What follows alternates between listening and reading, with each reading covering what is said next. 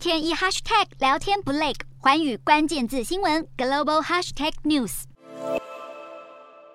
延宕多时的美国晶片法案，接下来就等总统拜登签署生效。晶片法案将为美国半导体行业提供总额两千八百亿美元，相当于台币八点四兆元的补助和优惠措施，对于半导体行业属于重量级的投资。不过，《华尔街日报》却分析，这个法案可能来得太晚了，因为许多国家早已经为半导体产业提供优惠待遇数十年，而且重大的晶片厂投资案也大多都已经流向美国以外的地方，特别是亚洲。根据估计，中国在二零三零年前准备投资半导体业一千五百亿美元，南韩未来五年在晶片上会投资两千六百亿美元，欧盟也在募资四百亿美元的投资，日本则是投入六十亿美元，台湾呢，则是在过去十年有一百五十项政府资助的晶片制造计划，推行让半导体设备制造在地化。这么多的投资都已经流向其他国家，让一些分析师都认为，比竞争对手晚一大步的美国加码投资恐怕是一种浪费，加上美国的营运成本。会比亚洲国家高出很多。根据美国半导体行业协会 SIA 数据显示，在美国设立一家先进的晶片厂，并且营运十年的成本，比在台湾、南韩或是新加坡会高出三成，而和中国比的话，更是高出五成。因此，华尔街分析认为，即便美国现在砸大钱投资，恐怕也很难翻转这个局面，站回世界晶片领导者的地位。